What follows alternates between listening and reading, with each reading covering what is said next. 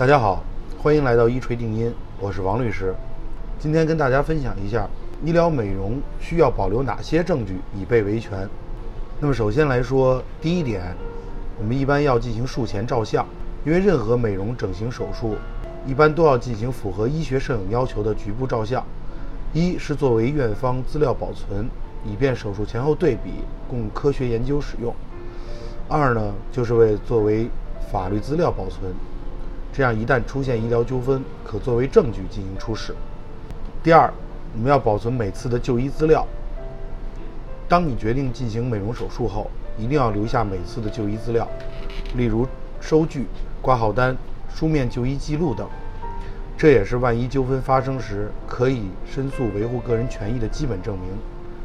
看诊的病历记录也是很重要的证据，也应当注意保存。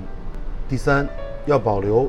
完整的服务合同，在与医疗美容机构签订相关合同前，应当仔细确认服务项目、费用以及可能发生的风险，以免发生纠纷。